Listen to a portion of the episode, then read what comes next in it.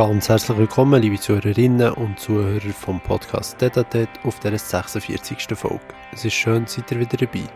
Auf der 46. Folge und der letzten im Jahr 2022 habe ich dürfen begrüßen Stefanie Egger. Stefanie Egger kämpft in der UFC und die UFC ist die grösste Mixed Martial Arts Organisation der Welt. An dieser Stelle geht es los mit der letzten Episode Podcast Detatet vom 2022. Es wird selbstverständlich im 2023 weitergehen mit dem Podcast Detatet. An dieser Stelle werde ich nicht mehr länger. Viel Vergnügen mit der Stefanie Egger und der 46. Folge vom Podcast Detatet. Los geht's! Ja, vielleicht mal zum Einstieg. Ähm, wie kommt die ganze Faszination Kampfsport? Ähm, warum macht man Kampfsport? Warum machst du Kampfsport? Warum UFC? Ja, also ich kann jetzt einfach mal für mich reden. Ähm, ich mache schon mein Leben lang Kampfsport. Ich habe als kleines Kind mit Judo angefangen. Und ähm, ja, ich war immer sehr aktiv. Gewesen. Meine Eltern haben viel zu tun mit mir und dann haben sie gefunden, ich muss etwas machen, wo ich meine Energie kann loswerden kann. Und haben dann mich und meine Schwester ins Judo geschickt. Ich habe dann eigentlich bis 25 Judo gemacht, Leistungssport. Ich habe dann aber aufgehört aus Verletzungen und ein bisschen langweilig geworden. Und habe dann eigentlich gedacht, ich höre auf mit Leistungssport und bin dann aber zum Jiu-Jitsu gekommen, Bodenkampf. Ich habe dort angefangen. Und dann haben die Coaches gesagt, ja, probier doch einmal MMA aus. Und dann bin ich eigentlich so ein bisschen wieder in die Kampfsportszene reingeschlittert. Aber es war eigentlich nicht geplant, jetzt noch eine MMA-Karriere anzufangen. Ja, also es ist nicht irgendwie gedacht, UFC, das möchte ich irgendwie mal machen oder so? Mm, nein, eigentlich am Anfang gar nicht. Habe ich echt einfach geschaut nach dem Judo, dass ich etwas machen kann, dass ich fit bleibe und etwas anderes gesucht. Und nachher ist es aber recht schnell sehr intensiv geworden, ja. weil ich recht viel trainiert habe. Und dann habe ich schon gedacht, ja, spannend, ich möchte mal schauen, wie weit ich komme. Und ja, jetzt bin ich halt in der UFC, ja. ja. Ähm, es ist ja spannend, du hast gesagt, verletzt hast du, glaube vor allem vorher im Judo, aber jetzt in der UFC eigentlich noch nie. Was hast du das Gefühl, warum kommt das oder warum ist es so? Ähm, ich denke, ich trainiere ein bisschen schleuer als früher, als ich jünger war. Und du hast mehr Abwechslung. Also im Judo hast du halt wirklich viel Würfe, immer die gleichen Sachen, die du trainierst. Und jetzt im MMA hast du mal Boden, mal Stand, mal Krafttraining. Es ist abwechslungsreich. Und wenn du jetzt auch irgendwo Probleme oder verletzt bist, kannst du eher ausweichen auf etwas mhm. anderes und kannst gleich gut trainieren. Ich denke, das ist sicher ein Punkt. Ja. ja. Du hast vorher erzählt, wie du halt vom, vom Judo zur UFC bist gekommen, wie du das eben nicht eigentlich geplant hast. Ähm, was ist beim, wenn man UFC kämpft oder MMA macht, was jetzt Sportart dahinter ist, ähm, was ist wie das Wichtigste, was man muss können? Also hast du das Gefühl, das ganze Judo hilft dir extrem oder wie ist das ganze Schlagen viel wichtiger? Du bist ja zum Beispiel relativ stark auf dem Boden. Ähm, was hast du für ist am wichtigsten? Ganz unterschiedlich von Kämpferin zu Kämpferin. Ich denke, es ist äh, sehr unterschiedlich. Es ist sicher gut, wenn irgend so, äh, eben, ich habe einen Background im Judo, andere einen Background im Wrestling. Das ist sicher super, weil du schon etwas mitbringst, mhm. wo du einen mega Vorteil gegenüber den anderen hast. Bei mir ist es jetzt Judo und ich probiere auch die Stärke natürlich sehr reinzubringen. Ich probiere aber gleichzeitig jetzt Stand-up ähm, Boxen, Muay Thai, probiere ich natürlich auch auf ein gutes Level aufzubringen. Ähm, aber ich, darf, ich denke, du darfst die Stärken nie vergessen, also von der, vom Background, wo du kommst, weil du dort wirklich halt einen immensen Vorteil gegenüber den anderen mhm. hast. Aber ich denke, du musst auch die Schwächen probieren aufzubringen. Das gerade in der UFC kannst du bestehen. Ja, ich habe glaube gestern noch so einen Kampf von dir geschaut und dort ist es relativ schwer gefallen, einen Takedown zu machen und dann musst du irgendwie gleich wie können ja, da kommen die ganzen Kickbox-Fähigkeiten und das ganze Boxen wird dann viel relevanter und wenn man das dann nicht wie auf die Reihe bringt oder einfach gar nicht wie kann, wird es schwierig irgendwo. Ja, ich habe wie ein Zeit auch gebraucht, um äh, ein mein Game zu finden. Also ich habe nicht mega viel Erfahrung gehabt, mhm. ich habe nie Amateur gekämpft, bin gerade zu den Profis gegangen. Und das macht eigentlich niemand so? Nein, eigentlich grundsätzlich nicht. Also, ähm, und darum habe ich wirklich länger gebraucht, um finden, ja, mein Game zu finden. Mhm. Und ich bin es auch jetzt noch am finden, weil ich wirklich nicht so viel Cage-Experience habe, wo ich, will ich möglichst viel kämpfen. Und du musst wie irgendwie da Judo können ins MMA reinpflanzen. Also du kannst nicht eins zu eins Judo übernehmen. Mhm. Gewisse Sachen sind nicht optimal für das MMA, weil beim Judo mega gut ist. Du musst wirklich herausfinden, was macht Sinn, um ins Game reinzubringen ja. und wie muss ich es anwenden. Und ich habe das Gefühl, ich werde jetzt immer besser mit dem und ähm, ja, darum habe ich jetzt auch recht viele Kämpfe so gewinnen. Ja. Wie kannst wie kannst du umgehen? Also zum Beispiel, wie schon gesagt, deine Stärke ist im Boden. Wie kannst du umgehen, dass du gar nicht musst im Start kämpfen und möglichst schnell einen Takedown bekommst? Ja, natürlich ist es äh, gut, wenn die Gegner Angst vor meinen Schlägen haben. Also wenn ja. sie freiwillig näher kommen. Also darum muss ich auch gut können schlagen, dass sie auch Angst vor dem haben. Weil wenn sie nur auf etwas schauen müssen, also wenn sie jetzt nur schauen oh, sie kann nur werfen, auf alles andere muss ich nicht schauen, wird es einfach für sie. Aber ja. wenn ich halt auch man kann mitboxen und sie kann treffen ähm, wird es für mich einfacher zum Würfe holen. Also, ja. ja. Du hast ja angesprochen, es ist, du bist schon relativ alt jetzt im Vergleich zum, ja, wo der, der normal äh, die durchschnittliche Kämpferin in welchem Alter sie in die UFC einsteigt. Ähm, was hast du bis zu welchem Alter kannst du kompetitiv in die UFC kämpfen, ist schwierig zu sagen. Ja, also jetzt die meisten, die Champions sind, die sind eigentlich alle in meinem Alter. Mhm. Ähm, bei den Frauen gibt es ein paar, die sind über 40. Ja. Es gibt halt jetzt auch die ganz Jungen, die nachkommen. Ähm, schwierig zu sagen. Ich habe das Gefühl, es kommt darauf an, wie viele Meilen das du schon gemacht hast ja. in diesem Sport. Also wahrscheinlich, wenn du mega jung anfängst, hörst du auch ein bisschen früher auf. Ich habe jetzt ein bisschen später angefangen, habe nicht mega viel Schaden genommen bis jetzt denke, das spielt auch eine Rolle, oder wie viele Schlachten, also wie viele Schlachten, wie viele Härtekämpfe hast du gehabt. Ich glaube, wie viel verletzt bist, ich glaube, alles spielt ein bisschen eine Rolle. Darum ist es recht schwierig zu einschätzen, wie lange kannst du es machen. Aber ich denke so, wow, wenn du schon 40 drüber musst du schon langsam mal schauen, was mhm. aufhören denke. Was ist der Unterschied zwischen, zwischen den Männern und den Frauen, was das anbelangt? Und zwischen den unterschiedlichen Gewichtsklassen? Ja, ähm, ich denke, bei den Frauen ist sicher ein Thema Schwangerschaft. Ja. Also jetzt in der UFC gibt es viele, die haben einen kurzen Unterbruch, bekommen Kinder und dann kommen sie nochmal zurück. Was halt Männer ja nicht haben, die können halt durchziehen. Ähm, und ich denke, die leichteren Gewichter ist auch schwieriger im Alter. Halt mhm. einfach das Gewicht auch runterbringen. Weil die schwerer, ein bisschen, also weniger schauen ja. Und sie auch die Unterschiede halt von den, von den Schlägen, die man einstecken muss, einiges schlimmer, wenn man halt in der höheren Gewichtsklasse kämpft. Ja, ja. tendenziell gibt es mehr Knockouts ja. ähm, in den schwereren Gewichten. Das ist schon so. Und muss man auch mal mehr aufpassen, dass man nicht getroffen wird? Ja, gell, das ist immer das Ziel, möglichst wenig getroffen werden und viel äh, austeilen. Ja. Ähm, das ist immer das Ziel, aber ich glaube, du musst irgendwann auch einstecken. Also irgendwann. Vielleicht mal zum noch ganz überhaupt können einzuordnen für Leute, die jetzt, wir haben vorher schon ein bisschen diskutiert, ähm, dass viele Leute ja gar keine Ahnung haben, was die UFC ist, mhm. äh, was MMA ist. Ähm, was ist, vielleicht mal zuerst, was ist MMA und dann, was ist die UFC? Ja, also MMA ist eigentlich, äh, heisst Mixed Martial Arts, sind alle Kampfsporte eigentlich zusammengemixt.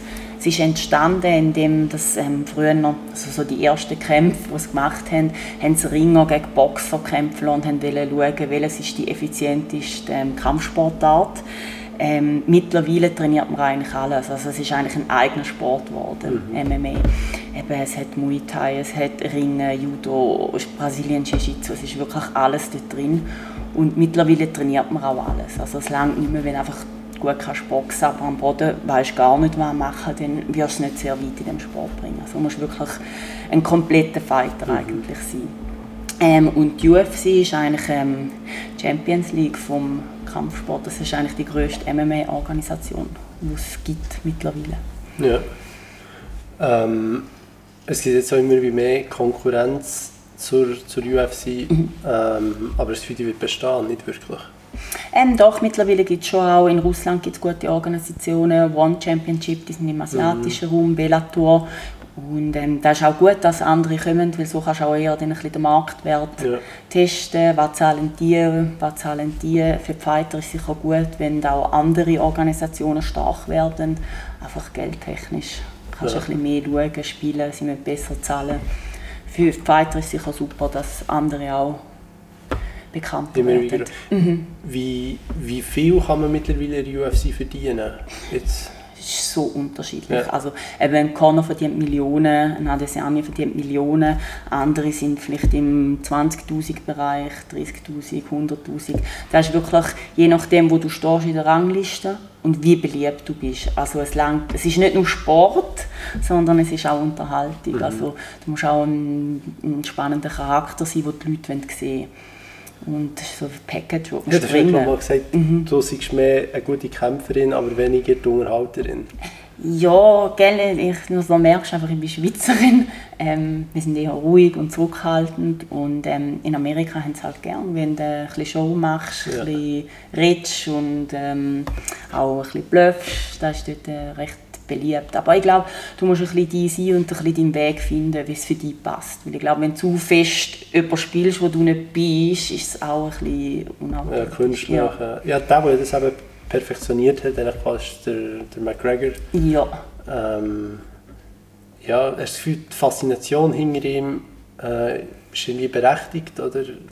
Auf jeden Fall. Ich meine, er hat ähm, die UFC oder das MMA nochmal auf ein Next Level gebracht. Er ist, glaube ich, einer der bestverdienendsten Sportler weltweit. Und ähm, er ist ein mega spannender Charakter, plus hat er super Leistung gebracht. Mhm. Also er ist nicht ein schlechter Kämpfer, er hat nicht nur geredet, sondern hat auch ähm, Leistung gezeigt. Und da ist glaube ich, schon etwas, was die Leute fasziniert. Ähm, eben jetzt ist er ein bisschen, hat er ein bisschen sehr viele Negativschlagziele und kämpft halt auch nicht mehr. Das ist dann natürlich das andere Problem. Aber mhm. ich glaube, ähm, er hat sicher das MMA auf ein neues Level gebracht. Hast du das Gefühl, kommt man noch zurück oder ist das ein bisschen durch? Oder? schwierig zu sagen. Ich glaube, jetzt im Lifestyle, gell, wenn du plötzlich so viel Geld hast, ist es wahrscheinlich schwierig, zum die Motivation, die es ja. braucht für diesen Sport. Ich meine, das ist einer der härtesten Sportarten, die du kannst trainieren kannst. Und ich glaube, wenn du so viel Geld hast und einfach das Leben kannst geniessen ist es schwierig, zum nochmal auf das Level zu kommen, wo du noch warst. Mhm. Aber sag niemals nie. Also. Ja, aber er wird ja, er wird ja glaube nächstes Jahr wieder kämpfen. Also eben das, was man halt so in den sozialen Medien mitbekommt. Aber schon, ich habe irgendwie seitdem sie gegen Floyd hat gekämpft, sein Boxfight und dann auch gegen, wo er gegen Khabib hat verloren, mhm. ähm, irgendwie, fällt es ihm irgendwie glaub, ein schwer oder ich weiß auch nicht, an was es liegt. Ja, ich glaube auch, er ist nicht mehr der gleiche, aber eben, er, er hat ja von Sozialhilfe gelebt und hat wirklich müssen und jetzt hat er 500 Millionen oder weiß ich nicht mhm. wie viel und ich glaube, das verändert dich schon auch. Also der Drive, den du wahrscheinlich vorher gehabt hast, ja, das da ja. ist wahrscheinlich schwierig, um wieder das Gleiche zu haben. Also, ja, mal schauen, ob er es nochmal packt. Ich sage, er könnte auch gut aufhören und das Leben genießen. Also, er muss ja niemandem etwas mehr beweisen. Er war mhm. ja Double Champion, gewesen, zwei verschiedene Gewichtsklassen. Von dem her könnte er easy aufhören. Ja. Du bist ja in zwei Gewichtsklassen, oder? Ähm, ja, bei mir ist es mehr einfach, ich will so viel kämpfen. Ich habe gesagt, es ist mir egal, welches Gewicht ich kämpfe eben 57, 61 oder 66. Mhm. Sie sollen mir einfach Kämpfe geben. Wie sind Riesenunterschiede sind eigentlich? Ja, schon recht groß. Also eben mein Gewicht, wo ich eigentlich so am besten perfekt drin bin, schon 61. Das andere muss ich dann schon sehr tief, tief haben und das andere ist eigentlich zu schwer. Ja. ja, ist so ein bisschen. Aber eben, ich habe einfach gesagt, ich möchte viel kämpfen, darum ist es mir egal wo. Ja. Wie läuft das ab? Also sagst du ihnen, wie, für was du offen bist oder wie kommt ein Deal zustande? Mm, ja, ich habe jetzt einen Manager, der organisiert eigentlich alles. Der redet mit dem Matchmaker, der von der UFC. Ähm, dann schauen sie halt... Ähm, also die ähm, UFC hat so wie Matchmaker? Genau, der macht die Kämpfe und tut mit den Athleten schauen. Und ähm, dann schauen sie natürlich, welches Event macht Sinn, dass du kämpfst. Dann suchen sie dann einen anderen Gegner, dann kannst du zusagen, die anderen muss zusagen und dann hast du eigentlich einen Vertrag. Mhm. Es ist eigentlich wie so ein, ein Bewerbungsgespräch für einen Job. Mhm. Also es ist nicht wie andere Sportarten, wo du weißt, ähm, heute ist ein Turnier in Paris, ich gehe dort hin und alle kommen auch dort hin und wir haben einen Kampf, sondern es ist mehr so ein Bewerbungsgespräch. Also sie schauen dann, wo macht es Sinn, dass du kämpfst und gegen wer und dann muss alles miteinander passen. Darum ist es auch immer ein bisschen mühsam, weil du immer musst wieder warten bis wieder ein neuer Kampf hast. Jetzt eben bei mir, ich hätte gerne wieder kämpfen aber sie haben jetzt gesagt, ich habe recht viel gekämpft und jetzt muss ich ein bisschen warten was ein bisschen mühsam ist. Ja. Ja. Und ja immer extrem kurzfristig alles? Ähm, tendenziell nicht. Eigentlich, wenn es normal läuft, hast du zwei Monate oder zehn Wochen, wo du. Trainingscamp hast. Also dann trainierst du speziell auf die Gegnerin hin und meistens hast du so zehn Wochen. Ich bin jetzt letztes Mal einfach eingesprungen, weil eine ausgefallen ist, bin ich gerade eingesprungen. Dann das hast halt, ja, musst halt schauen, gell, wie es läuft mit Gewicht, ähm, wie fit du bist. Aber ich bin eh die ganze Zeit am Trainieren. Von dem her kann ich auch gut einspringen. Aber es gibt viele, die machen halt Pause nach dem Kampf und fangen erst wieder an zu trainieren, wenn sie wissen, jetzt kämpfen sie dann wieder. Ja. Bei mir ist es eigentlich anders, ich trainiere einfach durch. Ja. ja. du hast ja 2020 in die UFC angefangen. Mhm. Mit, mit einem Fight 21-2 und 22-3. Ähm, du hast gesagt, jetzt musst du wahrscheinlich ein bisschen warten. Im September hast du, glaube ich, gekämpft. Ja. Ähm, was hast du das Gefühl, wann kannst du wieder kämpfen oder wirst du wieder kämpfen? Also sicher ja wahrscheinlich irgendwann im 23. Mhm. Ja, also wir sind jetzt am schauen, dass ich im Februar, März nochmal einen Kampf bekomme. Mhm. Ähm, cool wäre in London. Also mhm. Das wäre so da, was ich am liebsten würde machen ähm, weil es ein Pay-Per-View ist. Im März, oder? Ja. 18. oder in etwas ähm, Für das sind wir jetzt eigentlich ein bisschen am schauen, aber ich weiß nicht, ob es klappt. Und, ähm, ja, aber Februar, März würde ich schon gerne. Ja, wie realistisch ist das? Das ist immer schwierig zu sagen. Also realistisch ist es schon, weil ich habe im September das letzte Mal gekämpft, jetzt sind sie alles ein bisschen am Ausbuchen. Von dem her realistisch ist es schon, gell? ich bin Europäerin, ist näher.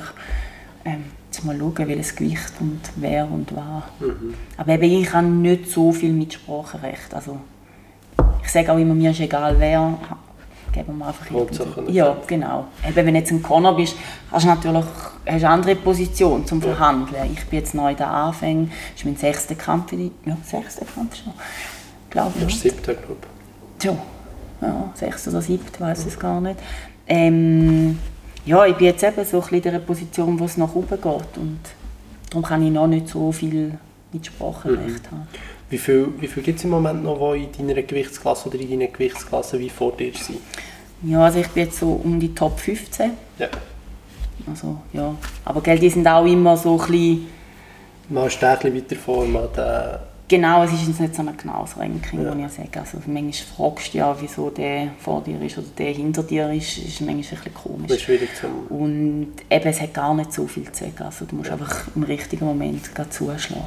Und dann, wenn jetzt jemand schlägst, der hure bekannt ist, machst du auch die Sprünge nach vorne. Mhm. Und wie realistisch ähm, hast du das Gefühl, mal in näherer Zukunft noch irgendwie einen Titelkampf bekommst? Oder wie lange geht es noch, bis du einen bekommst oder könntest bekommen? Ja, ich müsste jetzt schon halt noch ein paar Kämpfe gewinnen. Mhm. Gut gewinnen. Und eben ein bisschen bekannte Leute kämpfen, oder? Das ist ja immer ein bisschen da. Weil jetzt habe ich wie noch zu wenig grosse Followerzahl. Also, da muss ich alles noch ein bisschen aufbauen, darum muss ich auch bekannte Leute schlagen, ja. dass halt da wächst. Ähm, ja, realistisch ist sicher, sonst würde ich es nicht probieren. Also, wenn ich jetzt würde sehen, nein, gar keine Chance, dann würde ich es nicht probieren. Aber ähm, in dem Sport ist es so schwierig, eben, du schlägst mal jemanden, der gut ist, du gehst gerade führen, die Leute wollen dich unbedingt sehen, du verlierst, gehst wieder ein bisschen retour. Ähm, schwierig zu sagen, aber wenn ich ein paar Kämpfe gewinne, jetzt die nächsten drei in diesem Jahr, dann bist du schon langsam Titel mhm. im Gespräch für den Titel. Also es kann schnell gehen, je nachdem. Wer wäre das bei dir in deinen Gewichtsklassen? Ähm, Amanda Nunes. Ja. Sie ist sicher. Und unten ist Valentina Svevchenko. Ja. ja. Also die sind schon halt top, top lang drin. Ja. Aber hinten dran ist halt wie noch alles gemixt. Also sind wie die, sind so ein bisschen die, die schon mega lang Champion sind und hinten ist alles noch ein bisschen offen. Also ja, das ist eigentlich spannend Nunes für mich. ist ja glaube schon seit Ewigkeiten dabei. Ja, die ist schon mega lang. Ja, also letztes Mal hat sie noch verloren und jetzt hat sie ihn wieder zurückgeholt, ja. den Gürtel. Ähm, wir haben vorher schon ein bisschen darüber geredet, du hast von Adesanya erzählt und von, von McGregor. Was hast du das Gefühl, wer ist der, der Gold für dich? Ah, für mich? Ah, das ist schwierig. Ähm, ich finde Demetrius Johnson mega gut. Mhm. Der war bei der UFC, ist ein Leichter. Ich finde, der ist technisch wow, wow, wow. Und ich finde auch seinen Charakter noch cool. Der ist jetzt bei One. Der ist sicher einer meiner Favoriten. Und ähm, ja, eben mit er, der uns auch trainiert, nämlich mit uns in der Ecke ist, ähm, der Yasube Enomoto ist, einer, ist eigentlich der beste Schweizer MMA-Kämpfer, den es gibt. kämpft viel in Russland.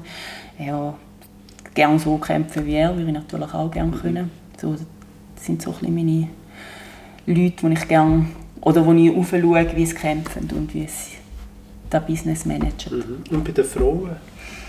Oh, Frauen habe ich, ähm, ja, weiß schwierig. Schwierig zu jemandem sagen, weil du willst nie, gell, irgendwann kämpfst gegen die. Dann ist es schwierig zu sagen, oh, ich würde gerne so kämpfen wie die. Ich ah, weiß nicht, ich würde gerne meinen eigenen Stil ein bisschen haben, dass mhm. ich, äh, dass Leute schauen und denken, oh, ich würde gerne so kämpfen wie die Steffi. Ja. Ja, spannend. Ja, weil ich jetzt irgendwie damit aber das heißt irgendwie John Jones oder der, äh, der Khabib oder was auch immer. Ähm, Aber sie jetzt eher im Vergleich unbekanntere Namen, die du nennst.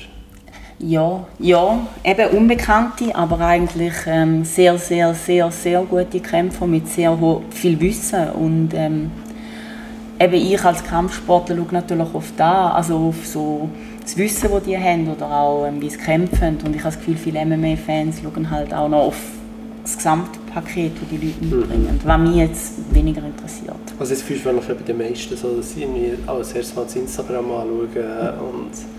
Genau.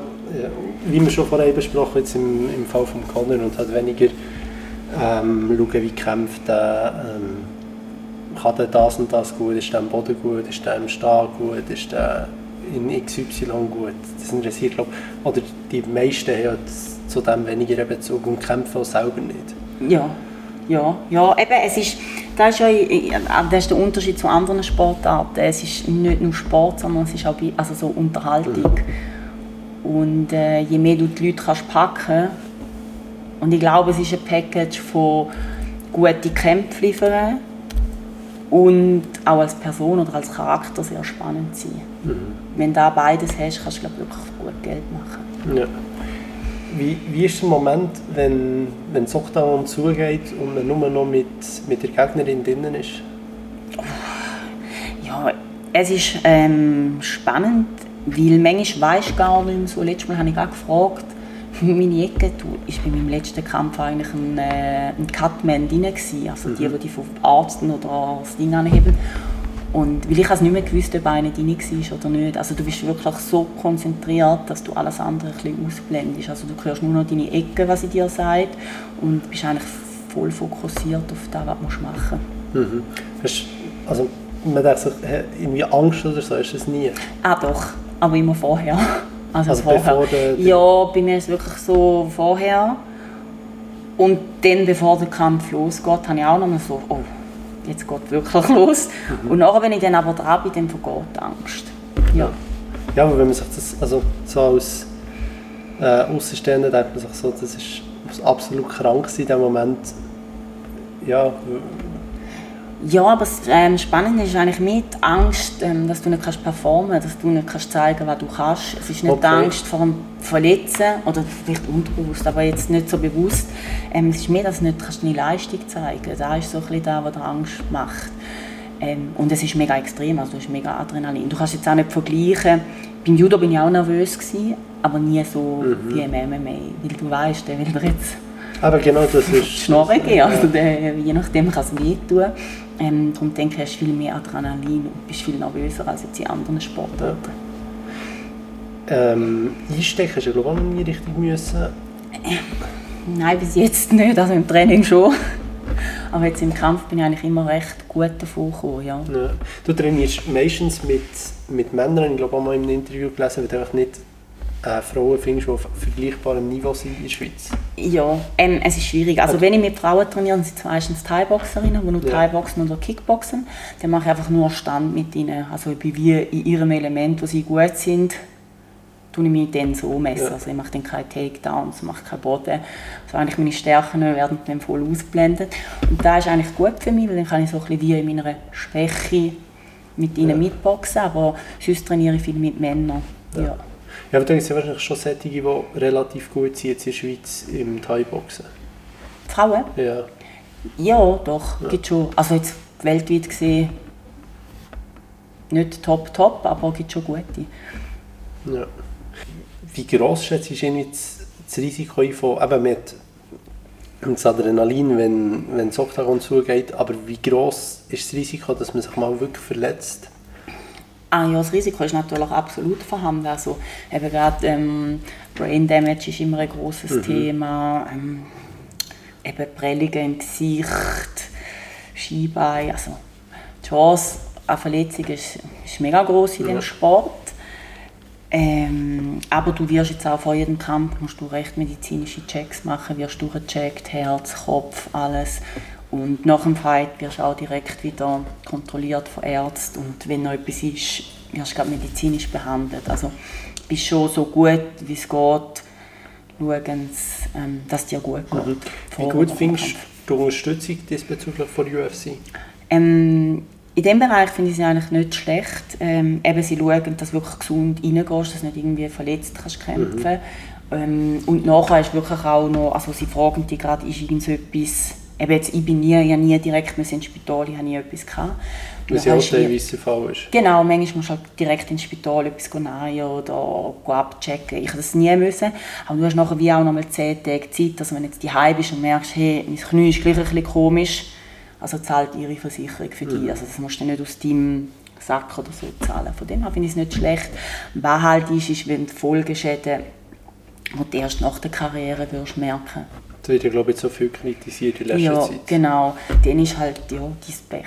Also ja. wenn jetzt der Kopf nicht mehr richtig funktioniert oder so, ja, dann musst du für dich selber dann schauen. Mhm.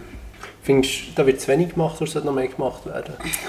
Ich glaube, es ist schwierig, zum zum nachher etwas machen. Eben müsstest wie so eine Rente oder so haben für Fighters. Ähm, wäre schön, wenn es so wäre, aber ich glaube, es ist unrealistisch, dass das wird passieren ja. Ich glaube, du musst einfach auch genug vernünftig sein, um zu merken, hey, du, langsam ist mein Kopf nicht mehr gut. Oder ich, ich habe die Schläge nicht mehr nehmen. Also da sagt man ja so, das Gin ist nicht mehr gut. Oder dass du da wie genug früh merkst, so jetzt wird es Zeit zum Aufhören, weil mein Kopf macht es nicht mehr mit oder mein Körper oder was dann halt der Fall ist. Und ich glaube, viele verpassen wirklich den Moment manchmal auch. Was gescheiter, ja. ja. Was gescheiter, gescheiter genug wäre. Ähm, eben, wir haben diskutiert, es ist eigentlich höchst gefährlich, der ganze Sport.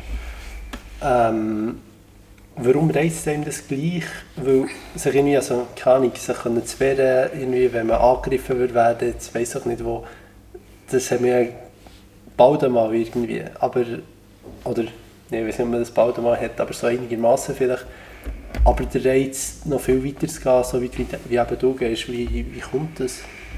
Ja, ich habe mich immer gerne gemessen, also als mhm. Kind, mhm. eben, so ein bisschen kämpfen. Jetzt Judo ist ein bisschen ohne Schläge und so, aber du tust dich gleich mit einem Gegner messen, hast immer neue Gegner. Ich glaube, da ist so ein bisschen, was der Unterschied von normalen Sportarten zu Kampfsportarten hast. Es ist, ähm, Du hast wirklich einen Gegner, wo du näher bist und der will dich besiegen, was du in vielen anderen Sportarten nicht hast.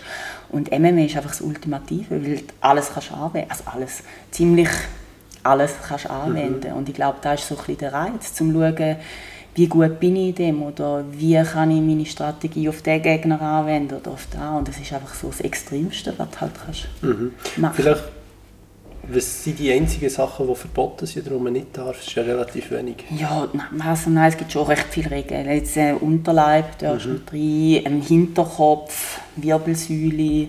Ähm, wenn der eine drei Punkte am Boden hat, darfst du nicht in den Kopf hinein knien oder kicken. Also es gibt schon noch Regeln. Also Haarreisen, beißen. Also eben, es ist nicht, ein, es ist nicht eine Strassenschlägerei. Also mhm. es gibt schon Regeln. Und es hat ja auch immer einen Schiedsrichter wo, wenn du die nicht mehr kannst verteidigen also wenn du jetzt am Boden oder im Stand auch und du musst, machst nur noch Doppeldeckung und wendest dich ab und hast keine Verteidigungsstrategie mehr, dann wird der Kampf auch unterbrochen. Also es ist nicht so, dass die dich reinlassen und du kannst dich nicht mehr verteidigen und der andere einfach reinschlagen. Also das ist nicht der Fall. Du musst immer die Möglichkeit haben, um dich zu verteidigen. Und ähm, ja, es gibt Regeln, also ist schon so. Aber und sobald du nicht mehr kannst verteidigen, wird der abgebrochen? Ja, ja. Ja, aber teilweise, es sieht teilweise schon extrem brutal aus. Ja, es ist auch, also zum Teil brutal. Eben so ein Ellbogen ins Gesicht ist nicht etwas, äh, was, wow, was du gerne bekommst. Also ich bekomme das nicht gerne. Ähm, und ähm, ja, eben, wenn ich so mit... Und eben, man muss sich, also man muss sich sein, Ellbogen ohne in den Schutz. Ja, ohne Schutz. Und das ist ja mit den Helm an, also... Ja, das ist ohne Schutz wenn ich so mitbekomme von Kolleginnen oder so, die schauen ja manchmal jetzt auch MMA wegen mir, und die sagen, das Brutalste für sie ist einfach, dass es am Boden weitergeht. Und mhm. das finden sie mega komisch. Man sagt immer so von, von früher, also wenn jemand am Boden ist, darf man ihn weiter schlagen. Und, ähm, aber im MMA ist es so, wir trainieren ja auch Bodentechnik. Also wir sind ja nicht am Boden und wissen nicht mehr, was machen, sondern zum Beispiel ich bin sehr gerne am Boden, also ich arbeite gerne am Boden bin manchmal fast lieber am Boden als im Stand mhm. und kann mich dort immer noch verteidigen oder schauen, für Möglichkeiten das ich habe. Und da habe ich das Gefühl, viele Leute, die nicht MMA-visiert sind oder viel da schauen, für die ist es dann wie so schockierend, aber er geht am Boden noch weiter und schlägt weiter. Aber für uns ist da immer noch, je nachdem, eine safe Position. Mhm. Jetzt macht man wahrscheinlich mit einem Würgegriff im Boden drin, gibt es eine Möglichkeit, dass du rauskommst oder ist es ziemlich sicher fertig? Es kommt darauf an, wie gut du drin bist. Also eben, wenn du es perfekt machst, wird es schwierig, zum ja. rauszukommen. Ähm, dann hast du auch die Möglichkeiten zum Abklopfen. Wenn du merkst, oh, die Luft ist nicht mehr so gut oder die Durchblutung funktioniert nicht mehr so gut. Im schlimmsten Fall gehst du schlafen. Ja. Also wirst ohnmächtig und dann heben sie dabei und dann wachst du wieder auf, weißt vielleicht nicht genau, wo du bist. Ähm, aber ich glaube, der Schaden jetzt von einem Würger ist nicht so mega halt schlimm. abtappen. Genau, da kannst du auch immer abklopfen. Das ist ja du für eine gute Kontroverse gesorgt, Genau, ja, ja, für das bin ich äh, recht bekannt geworden. ähm, ja, ist jetzt so, wie es ist. Ähm, ich bin immer noch nicht einverstanden mit dem Resultat. Ähm, ja, für die, die es nicht gesehen haben, sie hat gesagt, ich habe abgeklopft. Der Schiedsrichter hat es nicht gesehen, die Kamera hat es nicht gesehen und sie hat den Kampf gewonnen. Ähm, normalerweise ist eigentlich die Regel, dass der Ref den Kampf mhm. unterbricht. Also, also als Kämpfer kannst du nicht einfach alles loslassen und sagen, sie hat abgeklopft. Genau, also normal ist immer so, also einer tappt und dann kommt der Referee und nimmt nach auseinander oder wie auch immer und dann ist fertig. Genau, eigentlich ist das so und da sagen sie drauf, vor jedem Kampf kommt extra der Ref, der in der Mitte ist, erklärt nochmal die Regeln und das ist auch etwas, was er immer sagt. In dem Kampf haben sie jetzt alles über den Haufen geworfen und haben ihr den Sieg gegeben. Ähm, das Argument war, weil ich nicht ausgerufen habe. Ich hätte einfach mega ausrufen aber ich bin irgendwie also überfordert mit der Situation, weil ich nicht genau gewusst habe, hey, weißt du jetzt, was ist jetzt los, keine Ahnung. Dann habe ich gedacht, sie schauen auf die Kamera, haben gesagt, ja, ja, ist gut, ich schaue auf die Kamera. Dann habe ich gedacht, ja, sie schauen auf die Kamera, siehst eh nichts, geht es weiter. Dann haben sie dann aber abgebrochen, sie hat gewonnen, ist happy gewesen, ähm, aber ich, ja, ist jetzt so, gell, kannst du nicht mehr ändern. Mhm. Irgendwie habe ich es jetzt so akzeptieren, wie es ist. Und vielleicht kann ich sie mal irgendwann wieder kämpfen, wenn ich gerne würde. Ja. ja. ja, aber es ist schon eine spezielle Situation irgendwie. Mega, ja. Ja, ich glaube, vielleicht noch zum Abschluss, was, was hast du für in der Schweiz, was müsste noch für einen Kampfsport gemacht werden? Ähm, puh, schwierige also das UFC-Center wird es ja auch in nächster Zeit nicht geben. Ähm, schwierige Frage. Ich glaube, man muss wirklich ähm, so ein bisschen, ich sage immer, wenn ich so Interviews gehe, wie so ein bisschen Aufklärungsarbeiter mhm. für den mhm. Kampfsport. Weil viele Leute haben immer noch so ein bisschen äh, ein schlimmes Bild vom Kampfsport, dass das einfach irgendwie eine Strassenschlägerei ist und äh, nichts musst können. Ähm, diesen Leuten empfehle ich immer, kommen mal ins Training und sehen mal so, ähm, wie viel Disziplin und Respekt und ähm, technische Sachen du musst lernen ähm, zum Kampfsport betreiben. Und ich finde es eigentlich ähm, eine super Lebensschule, auch für Kinder. Jetzt, eben für Kinder würde ich jetzt nicht mit Schlägen empfehlen, aber jetzt Ringen, Judo, Brasilien Jiu-Jitsu, vielleicht Boxen, Pads, mhm. habe ich das Gefühl, ist die beste Schule für Kinder, zum Lernen, gegenseitigen Respekt haben, Disziplin, ähm, Team, aufeinander Acht geben und gleich ein bisschen den Power rauslassen und mhm. sich etwas hingeben. Also ich finde eben Kampfsport etwas vom Besten, was man machen kann. Jetzt Kämpfen ist etwas anderes. Also ich verstehe, wenn die Leute sagen, ich mag nie in so einen Ring oder in einen Käfig stehen. Aber zum einfach trainieren, finde ich, ist es für fast jeden geeignet. Ja. Und dann primär noch Aufklärungsarbeit? Ja, also dass wirklich die Leute ein bisschen mehr Einblick in den Kampfsport haben. Ja. Und ähm, ja, eben, heute heißt, also viele Leute haben ja immer noch das Gefühl, es ist so ein bisschen, ja, so ein bisschen eine spezielle Nische, Szene mit Leute, die alle ein bisschen dumm sind und nichts in der Birne haben. Ja, die also, Leute haben glaube schon so halt wie ein zwiespältiges Bild von Kampfsportszene. Mhm. Ja. Aber jetzt für kommt immer wie mehr weg von dem. Ja, genau, ja, eben, weil es man auch immer mehr sieht und man sieht, hey, es gibt Regeln, äh, es steckt viel dahinter, es ist nicht so einfach und ähm, jetzt auch bei uns im Training im Body Gym ähm, hat es viele ähm, Hausfrauen, die kommen trainieren, Geschäftsmänner. Ja. Die wollen natürlich nicht in den Ring, die wollen sich auspowern und etwas lernen. Und ähm, das finde ich auch super. Aber ähm, ich habe das Gefühl, es gibt immer mehr verschiedene Leute, die Kampfsport probieren und ins Training kommen. Ja. Ich glaube, das ist ein spannender Schluss. Merci vielmals, Stefanie, für das Gespräch. Danke dir. Cool gewesen. Das war es schon wieder mit der 46. Folge vom Podcast Detatet und Stefanie Egger. Damit der Podcast kann wachsen kann, wäre es sehr erfreulich, wenn ihr ihm auf Spotify oder auf Apple Podcast möglichst eine 5-Sterne-Bewertung würdet geben An dieser Stelle danke fürs Zuhören. Bis zum 2023. Es freut mich, wenn ihr auch dann wieder zuhört. Macht es gut, ciao zusammen und bis auf die nächste Folge Podcast Detatet.